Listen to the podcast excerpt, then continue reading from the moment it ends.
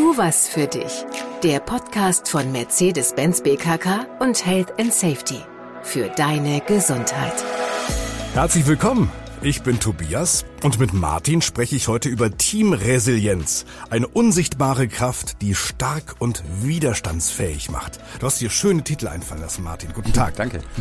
Hi, grüß dich, Tobias. Martin ist Autor, er ist erfahrener Coach, Berater und Trainer unter anderem von Seminaren, die sich mit Erfolgsstrategien gesunder Führung befassen. Eins davon heißt Topfit.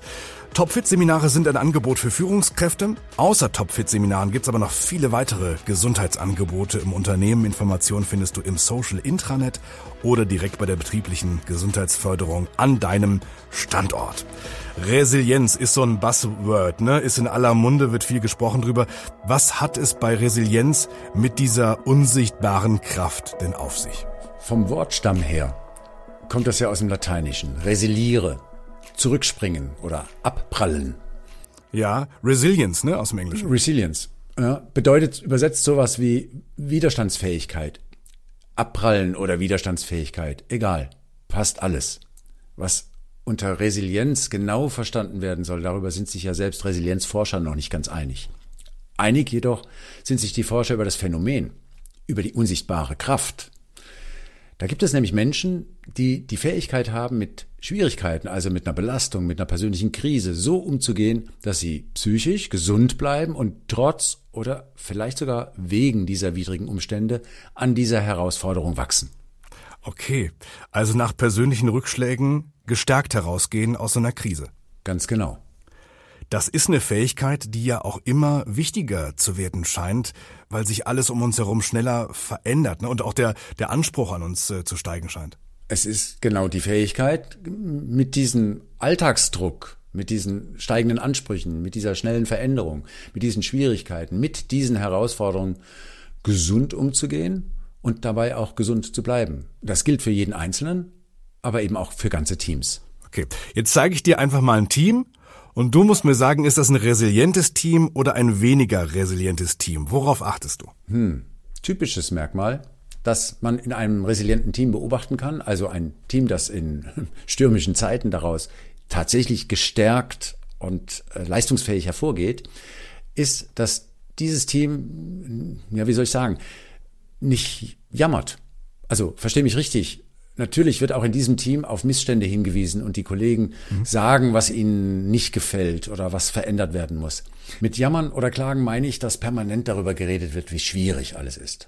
Wo geklagt und sich beschwert wird, wird mehr über Probleme als über Lösungen gesprochen. Und für Lösungen werden andere verantwortlich gemacht. Und das trägt zu einer gereizten Stimmung bei, macht Menschen hilflos, mutlos, manchmal auch mürbe. Und lass mich raten, resiliente Teams machen genau das Gegenteil? Im Grunde ja. Mhm. Resiliente Teams nehmen Veränderungen an, konzentrieren sich auf die Chancen. Diese ja eher optimistische Haltung führt konsequenterweise dazu, dass eher über Lösungen geredet wird als über Probleme. Insgesamt sind solche Teams davon überzeugt, dass anstehende Herausforderungen bewältigt werden können. Schon allein diese Haltung erzeugt eine Aufbruchsstimmung. Man unterstützt sich und die Kollegen freuen sich miteinander, auch über kleine Erfolge übrigens. Mhm.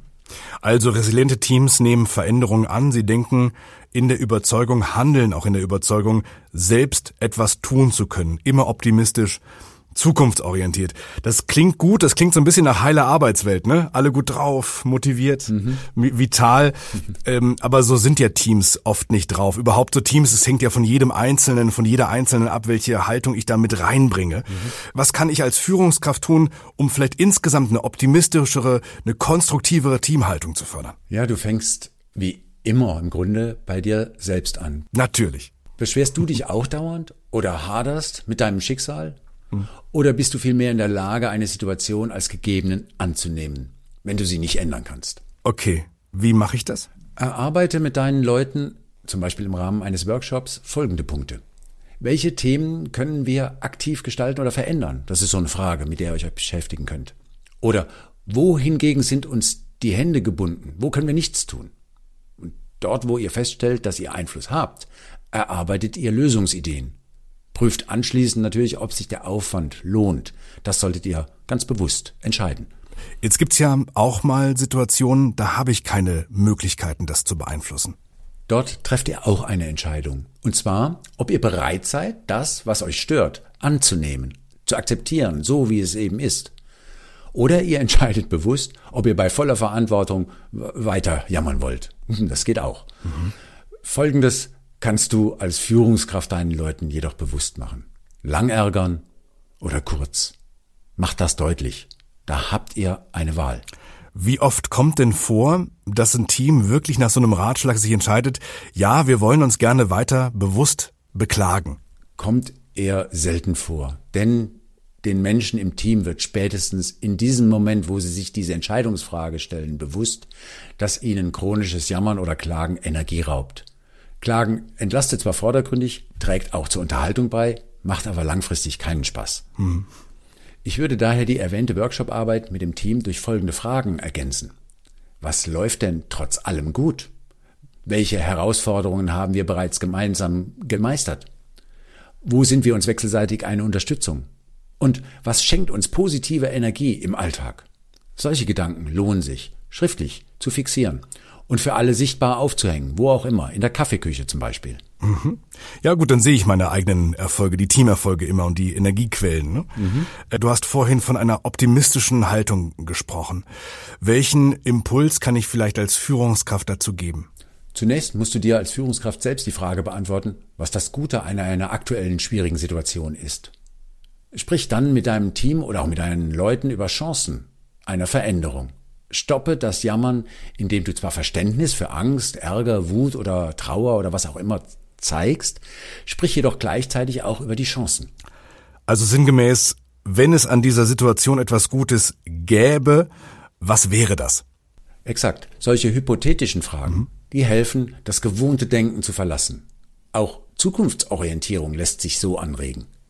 Wie würde das klingen äh, von mir als Führungskraft? Ja, also ich kann es von mit meinen Worten sagen. Ne? Ja. Äh, äh, wenn wir das gemeistert haben werden, woran werden wir es dann erkennen? Also Akzeptanz, du nimmst Dinge als gegeben an, die du nicht ändern kannst.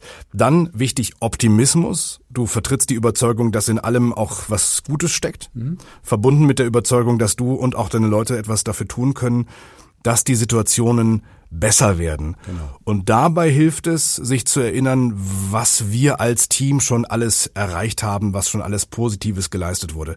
Und dann am Ende Zukunftsorientierung. Du hilfst dabei, ein Zukunftsbild zu entwickeln, auf das wir als Team zuarbeiten können. So ist es. Und wenn nicht alles gleich so funktioniert, dann lasst euch nicht entmutigen. Du musst nicht alles alleine schaffen und dein Team auch nicht. Klartext, ihr dürft um Unterstützung bitten und die dann auch annehmen.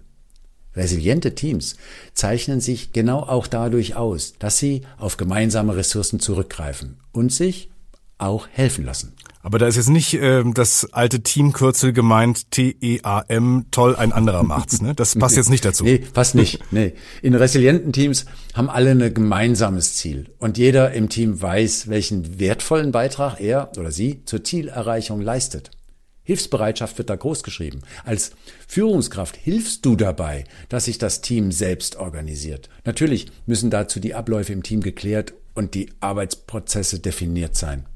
Damit das gelingt, gibst du Gestaltungs- und Entscheidungsspielräume. Deine Leute wissen oft am besten, was in schwierigen Situationen möglich ist. Und es gibt ja auch einen dann das gute Gefühl, dass äh, wir nicht hilflos ausgeliefert sind, sondern dass wir wirklich was tun können, aktiv. In der Tat. Nochmal, Selbstwirksamkeit ist ein starker Resilienzfaktor. Wer sich als selbstwirksam, als gestaltend erlebt, bleibt trotz stürmischer Zeiten produktiv und eignet sich weitere Kompetenzen an, um mit schwierigen Situationen in Zukunft besser umzugehen. Und wie gesagt, wenn etwas wirklich nicht zu ändern ist, ja, man lohnt nicht, dann ist es eben, wie es ist. Resilienz, eine unsichtbare Kraft, zu der alle Teammitglieder beitragen. Ich fasse das mal zusammen. Also gutes Teamspiel ist die Voraussetzung, um für stürmische Zeiten gut gerüstet zu sein. Dazu kannst du auch als Führungskraft beitragen. Beginnt damit und eben auch du mit dir selbst Dinge anzunehmen, die ihr, die du nicht ändern kannst. Wenn ihr Lust habt, euch zu beklagen, das fand ich einen guten Tipp, entscheidet, wie lange ihr das tun wollt. Beklagt euch, aber sagt bis wann. Mhm. Äh, ansonsten schaut zurück, macht euch bewusst, was habt ihr schon alles gemeistert und für die Gegenwart prüft ihr, was tut euch gut? Was gibt euch Energie? Und nochmal ein Blick in die Zukunft. Schaut optimistisch, schaut realistisch hin und gebt Lösungen in euren Gesprächen ganz viel Raum. Ja, genau. Viele kleine Schritte ne, stärken den Zusammenhalt, die Stimmung, die Resilienz. Viel Erfolg wünsche ich mal und, und auch viel Spaß miteinander. Dankeschön, Martin. Ja, gerne, Tobias. Das war eine weitere Folge von Tu was für dich. Der Podcast von Mercedes-Benz BKK und Health and Safety.